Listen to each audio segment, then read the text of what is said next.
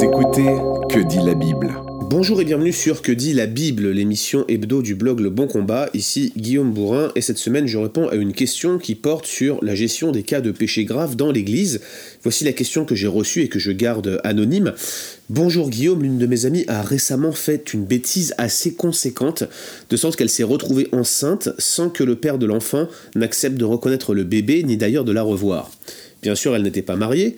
Je tiens à dire qu'elle est une chrétienne authentique, née de nouveau, et elle a décidé de garder le bébé. Ce n'était d'ailleurs pas une question qui se posait pour elle.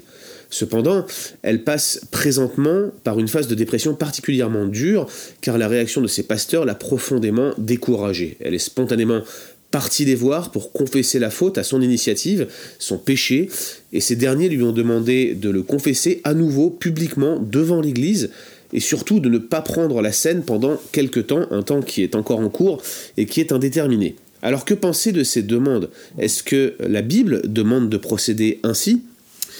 Alors c'est une question euh, qui n'est pas facile et j'ai choisi euh, de garder l'anonymat sur cette question euh, aussi à cause de cela et cette question elle n'est pas facile pour deux raisons.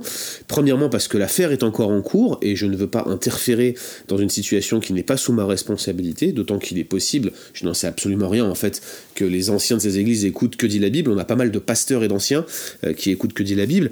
Deuxièmement parce que je suis absolument dépendant du seul rapport que je reçois ici et euh, que si je voulais trancher un tel cas, il faudrait que je puisse échanger avec les pasteurs également. De toute façon, c'est pas à moi de trancher un tel cas. Je suis pas euh, pasteur dans l'église locale ni membre de l'église locale, mais si je devais donner un avis, on va dire, eh il faudrait que je puisse avoir l'opinion de toutes les parties, ce qui ne sera bien sûr pas possible sur ce sujet-là. Donc je ne peux pas répondre sur ce cas particulier, je ne veux pas répondre sur ce cas particulier, mais je peux quand même donner euh, quelques avis, notamment sur ce retour qui m'en est fait, sur ce témoignage qui m'est donné, mais surtout euh, donner des principes et des remarques plus générales, euh, quelques éléments de précision sur la question de l'exposition des péchés dans l'Église, quand est-ce qu'on doit le faire, quand est-ce qu'on ne doit pas le faire, et surtout quelle est la logique, quelle est, euh, je dirais, la, motivation qui devrait nous pousser à gérer ce style de situation, sur, en tout cas sur la manière de les gérer plutôt, quelles sont les motivations qui devraient y présider? En fait, je vais faire trois remarques dans ce podcast. C'est la première remarque, c'est que la discipline d'église, eh bien, elle n'est pas punitive. La discipline d'église n'est pas punitive, je l'ai déjà dit, je l'ai répété, je l'ai écrit, j'ai fait des podcasts à ce sujet-là, mais je le répète une nouvelle fois, la discipline d'église n'est pas punitive. Or, si le rapport euh, qui nous est fait dit vrai, je dis bien si, on n'en est pas sûr, alors cette situation euh, serait celle de pasteurs ou de responsables d'église qui, d'une manière ou d'une autre, usent d'une forme de discipline d'église pour punir une faute confessée.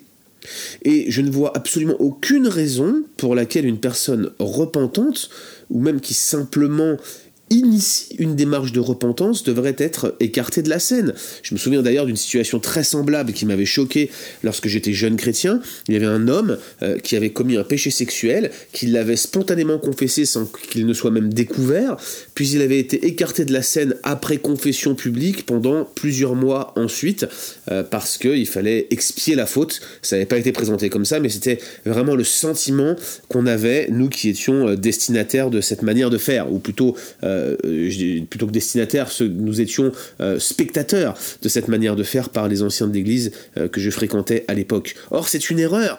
La discipline d'église, dans sa forme la plus aboutie, ce que je veux dire par là, c'est l'excommunication, le fait qu'on te demande de plus prendre la scène, eh bien, cette discipline d'église, elle se pratique envers des personnes qui refusent publiquement, obstinément de se repentir, des personnes qui s'endurcissent dans cette perspective. Il ne s'agit pas de donner une punition ou une sorte de peine de réparation à des personnes qui initient une démarche de repentance. Ça n'a aucun sens, c'est pour amener à la repentance quand toute situation est bloquée, pas pour compléter ou pour rendre une repentance tangible. Ça n'a aucun sens. La discipline s'exerce contre ceux qui s'endurcissent.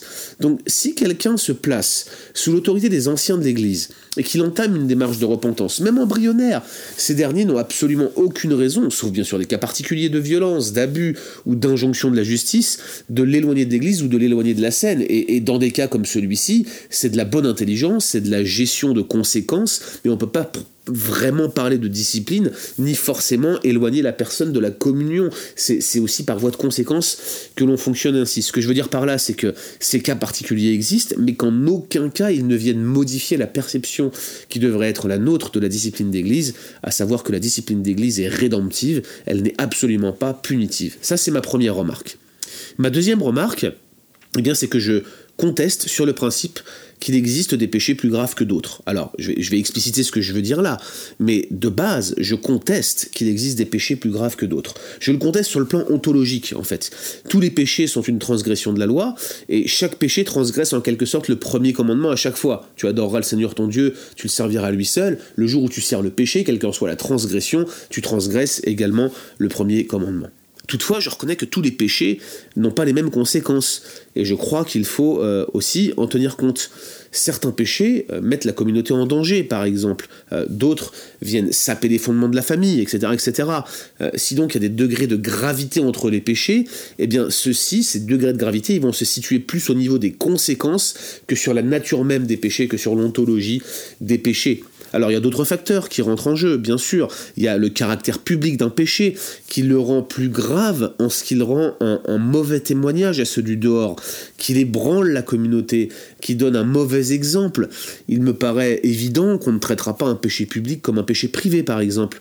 Mais je tiens à rappeler que les péchés sexuels ne sont pas les péchés présentés comme les pires par Jésus. Alors bien sûr, ils ont des conséquences graves. Fuyez l'inconduite, dit Paul. Quelque autre péché qu'un homme commette, il le fait en dehors du corps. Mais celui qui pêche par son inconduite pêche contre son propre corps. Mais ça n'établit pas de facto un degré de gravité, cette phrase que Paul euh, donne dans 1 Corinthiens 6. Euh, il me semble que Jésus, par exemple, euh, lorsqu'il parle des conséquences du péché, il nous montre que certains péchés ont de plus grandes conséquences que les péchés sexuels, notamment quand il dit Malheur à vous, Capernaum, malheur à vous, Corazine, car si les miracles qui avaient été faits au milieu de vous avaient été faits au milieu de Sodome et Gomorre, Sodome et Gomorre se seraient repentis à la parole de la prédication. Et vous voyez le point ici, c'est que euh, techniquement parlant, textuellement parlant et factuellement parlant même, Capernaum et Corazine étaient plus endurcis dans l'incrédulité que Sodome et Gomorre, alors même que ces derniers, Sodome et Gomorre, étaient enfoncés dans les vices sexuels les plus profonds. C'est ce que l'on sait de l'histoire de Genèse 19. Donc on voit bien ici que l'incrédulité a des conséquences beaucoup plus graves, à savoir qu'elle empêche, qu'elle empêche en fait un homme ou une femme de venir directement à Christ, parce que c'est un aveuglement spirituel qui a des conséquences complètement dramatiques. Donc il faut peut-être aussi renverser notre espèce de classification interne des péchés les plus graves. Il faut se souvenir que les conséquences des péchés euh, sont forcément celles qui vont distinguer les péchés entre eux, mais ce n'est pas forcément celui que vous pensez qui va être forcément le plus grave, n'est-ce pas? Troisième et dernière remarque, c'est qu'il n'est pas indiqué d'exiger des confessions publiques pour tous les péchés prêtant à conséquence. Alors oui, on l'a dit, il y a des péchés qui sont euh, plus grands que d'autres de par leurs conséquences, plus imposants, plus importants, plus néfastes que d'autres, mais ce n'est pas forcément indiqué d'exiger des confessions publiques, quand bien même on a des péchés qui ont des degrés de gravité très forts. À mon sens, il ne peut y avoir que trois cas de confession publique. Premier cas, le péché d'emblée était public tout le monde est déjà au courant, et ne pas en parler ajouterait du remous à l'Église. Je veux dire, quand un péché s'est fait publiquement et que toute l'Église est au courant, il me semble que c'est légitime que le règlement de la situation se fasse aussi devant l'Église, afin que non seulement, d'une part, l'Église puisse être informée des tenants et des aboutissants, mais aussi que si restauration il y a, toute l'Église le sache et ne reste pas avec cette idée que le péché a été commis et qu'on en est resté là. Ça, me paraît être du bon sens. Deuxième cas, euh, le péché commis risque euh, de placer l'Église en situation de difficulté. Par exemple, s'il s'agit d'un péché d'un responsable et que celui-ci risque une condamnation pénale. Ça, c'est un exemple euh, que je pourrais citer classique. c'est pas forcément un péché de responsable qui l'expose directement à une confession publique. Je pense que ça soit toujours absolument nécessaire, mais si le responsable en question va avoir des conséquences pénales, quelles qu'elles soient d'ailleurs, il me semble pertinent que ce responsable puisse en parler publiquement ou que d'autres responsables puissent en parler publiquement. Troisième cas, le péché met directement en danger certains membres de la communauté, par exemple au travers d'abus, de violence. Les cas dont on discute le plus actuellement, c'est les abus envers les jeunes enfants, la pédophilie. Donc ça, c'est intraitable, non seulement parce que socialement c'est inacceptable, et puis moralement c'est aussi quelque chose qu'on ne peut pas tolérer. On ne peut pas laisser des personnes en état de vulnérabilité être chassées ou être ou, avoir des prédateurs qui, qui, seraient autour d'eux, on ne peut pas prendre ce risque. Néanmoins, euh, ces situations-là sont des péchés également qu'il nous faut traiter dans l'Église. Et ce que je veux dire par là, c'est que même si parfois il y a certains sujets qui, qui exigent une communication publique, eh bien ce sera des cas comme cela. Euh, ceux qui vont atteindre le témoignage de l'Église, ceux qui vont engager l'Église parce que le péché sera public, ou ceux qui vont mettre en danger l'Église directement. En dehors de cela, je ne vois aucune raison de venir exposer le péché euh, individuel, ou même des péchés qui concernent des personnes précises dans l'Église, mais qui ne concernent pas l'Église entière, d'aller exposer tout cela devant l'Église. Je dois dire qu'en tant qu'ancien, je reçois euh, de nombreuses confessions de ma part de nombreuses personnes. Alors je ne crois pas que ce soit mon rôle euh, d'ancien directement qui fait cela. Je sais que mon Église a des, relations euh, avec moi qui, qui m'amène à être au courant de la vie de certaines personnes, c'est normal, c'est mon rôle de pasteur, mais il y a aussi le fait que je blogue, que le blog soit pas mal exposé, qu'on ait ces podcasts, que les gens entendent ma voix, me connaissent, on me dit souvent à cause de Coram Deo que, que bah, on a l'impression de te connaître, euh, que ce soit moi ou Pascal, et du coup bah, les gens échangent avec nous, interagissent avec nous doctrinalement, mais des fois aussi on a des gens qui nous appellent pour des situations personnelles, parfois dramatiques, ils osent en parler à personne, on est un peu en dehors de la situation, ils nous appellent, ils veulent en parler, on en discute, et je pense que l'une des raisons pour lesquelles on est libre de venir se confesser à moi, à mon avis, eh bien c'est parce que l'on s'attend à ce qu'en tant qu'ancien, je ne répète absolument rien. Et des fois, je caresse l'idée et je pense et je me dis, bah, c'est peut-être parce que j'ai une réputation comme ça. J'espère que c'est le cas en tout cas, mais euh, il semblerait, quand je compare avec mes autres collègues, qu'il y a beaucoup de gens qui me contactent et je crois qu'ils le font à cause de cette exposition qu'on a sur les réseaux sociaux. Mais ça me, ça me touche d'un côté et de l'autre, ça me, ça me remplit des situations des gens et ça me donne une responsabilité vis-à-vis -vis de cela. Il me semble que ma responsabilité, c'est de ne répéter absolument rien non seulement il me semble que c'est un principe éthique désirable pour tout chrétien, que de savoir garder un secret, de ne pas enfoncer un frère ou une sœur, déjà bien bas à cause de son péché, mais surtout il me semble que c'est un principe qui découle des Écritures elles-mêmes.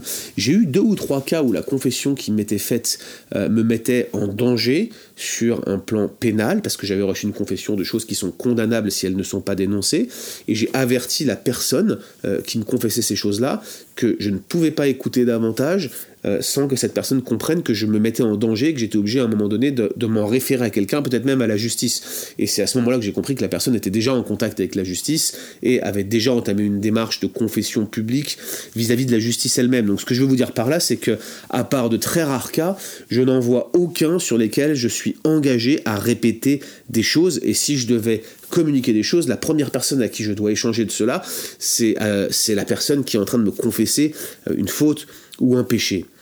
Pour moi, il me semble que ce principe de ne rien répéter découle des écritures elles-mêmes. Et à vrai dire, à mon avis, je ne sais pas comment vous prenez les choses, je ne sais pas si des collègues écoutent ce podcast, mais pour moi, amener un frère ou une sœur à la confession publique est toujours quelque chose d'extrêmement douloureux, et c'est toujours quelque chose qui est un dernier recours, quelque chose auquel je suis presque contraint, parce que je ne peux plus rien faire d'autre. Je suis acculé, je suis bloqué, et on est obligé d'aller là, soit à cause d'un endurcissement, soit à cause d'une situation hors norme. Alors, parmi les situations que j'ai dû amener publiques, eh bien, euh, il y a celles dont je peux parler et celles dont je ne peux pas parler. Et parmi celles dont je peux parler, eh bien, il y a des cas de violence euh, ou de vol qui se sont terminés devant des tribunaux. À ce moment-là, il a fallu parler à l'Église. Euh, l'Église avait été au courant, de toute façon, euh, savait hein, qu'il y avait quelque chose qui se tramait, et donc du coup la confession devait être publique parce que l'Église, euh, dans son intégralité, avait été mise dans l'embarras, et d'ailleurs, à vrai dire, il y avait aussi des vols internes à la communauté, donc ça, c'était nécessaire qu'on en parle à un moment donné. Puis il y a eu aussi des cas de non-repentance, et ça c'est souvent ce qui est de plus triste et de plus dramatique, vous avez un pattern, là, un, un schéma type de péché, où la personne refuse de se repentir, et surtout refuse d'accéder à l'aide que nous lui proposions, y compris quand l'aide qu'on lui proposait était une aide extérieure à l'Église. Alors on a suivi une sorte de progressivité. Et pour être très honnête, on a été très patient, euh, presque un an dans le cas auquel je pense. Puis on a averti la personne que, nous allions en parler à l'Église et lui demander euh, de ne plus prendre la scène, donc l'ex communier, ce que je prends être comme livré à Satan dans les Écritures, s'il persistait dans son entêtement. Dans son entêtement. Alors cette personne a quitté l'Église, et d'ailleurs elle l'a fait non euh, sans éclat, et s'est mis un peu tout le monde à dos. C'est à ce moment-là seulement euh, qu'on a été euh, parlé à l'Église, Et même en étant disposé à parler à l'Église à cause de la gravité de la situation, de la durée de l'endurcissement et du caractère public de l'éclat du départ, même dans ce cas précis, on a fait preuve de beaucoup de modération et de prévenance. On a épargné les détails à l'Église dans notre manière de communiquer. Et c'est là d'ailleurs un autre point que je veux souligner. Quand en dernier recours vous êtes acculé et que vous devez parler publiquement du péché, c'est une erreur de penser que vous devez donner force de détail. Et même des fois, simplement nommer le péché ne sert strictement à rien. Je veux dire, votre, votre, votre, grâce et votre bienveillance, la grâce que vous avez reçue se manifeste aussi en couvrant les fautes, en mettant euh, sur euh, le cœur de ceux qui ont péché, un espèce de baume réparateur, en les encourageant à se relever, en les amenant avec vous au pied de la croix, en les guidant dans la repentance et en cheminant avec eux dans un processus de restauration. Je veux dire, c'est une erreur de penser que vous devez aggraver le cas en vous exprimant d'une manière qui donnerait trop de détails. Je crois que, nous devons faire preuve d'une certaine pudeur ici. Alors bien sûr, c'est du cas par cas, euh, mais je dirais que ça n'a rien d'automatique que d'exposer publiquement. Il faut aussi préserver au maximum l'Église de ce genre d'expérience traumatisante. Je crois que l'objectif doit être premièrement d'éviter au maximum les expositions publiques, donc, et deuxièmement de préserver l'Église en communiquant de manière gracieuse, modérée, avec intelligence et sagesse, et surtout pleine de pudeur. Notre but n'est pas de déclencher des French cancans, comme on dit. Hein. C'est pas l'idée d'aller euh, euh, alimenter les ragots de la place publique. À vrai dire, il est plutôt préférable de garder les éléments les plus circonscrits possibles de manière à éviter que la langue tellement active chez les humains marqués par le péché prenne le relais. Alors, dans un cas similaire à celui qui m'a été présenté, qu'est-ce que j'aurais fait? Eh bien, à vrai dire, je n'ai jamais eu des cas comme ceci, mais il faut reconnaître qu'il a, euh, ce cas, son caractère public. On a une sœur qui chute et qui ainsi va donner naissance à un enfant, et cela, toute l'Église va le voir il est très difficile de ne pas s'expliquer à ce sujet, à la fois pour la personne qui va avoir l'enfant, mais aussi pour les anciens. Je le disais donc, je n'ai jamais eu de tel cas, mais mon ami et collègue Jason Procopio de l'Église Connexion à Paris on a eu un très similaire, qui a été d'ailleurs traité publiquement, et voici comment il a fait. Après avoir reçu les confessions de la jeune femme, qui était tombée enceinte et qui avait eu un enfant, après avoir géré la situation de repentance avec les anciens, en interne, sans faire de vagues, sans communiquer, euh, à ce sujet-là trop massivement, c'est resté vraiment dans le groupe d'anciens. À ce moment-là, il a choisi de communiquer en profondeur, non pas sur la nature du péché, bien sûr, il fallait euh, parler de la gravité du péché, mais surtout sur le rôle de l'Église dans le processus de restauration. il a pris la parole un dimanche matin, il a parlé sur un plan général de la gravité du péché, mais aussi de la surabondance de la grâce et de la manifestation de la grâce divine dans l'Église par la restauration du pécheur, il a averti l'Église qu'une sœur pleinement repentante allait arriver dès le dimanche suivant, je crois, si ma mémoire est bonne, avec un petit enfant, et il a encouragé l'Église à l'accepter et à l'accompagner dans sa restauration, à l'encourager et à prendre soin de la mère et de l'enfant comme une seule famille, en se souvenant nous aussi que nous sommes des pécheurs en bien des points. Alors bien sûr, cette jeune fille, elle a pris la scène, elle n'a pas été exclue, étant euh, de fait pleinement restaurée, et je dois dire que j'ai trouvé cette manière de faire admirable, tant euh, dans la manière dont l'Église a été informée que dans la manière dont elle a été associée à la démarche de restauration. Il me semble que c'est ainsi que l'on doit euh, procéder pour manifester la grâce de Dieu dans l'Église, et si un tel cas euh, devait être géré par mes soins, je ne voudrais pas agir différemment. Retrouvez d'autres épisodes sur www.leboncombat.fr.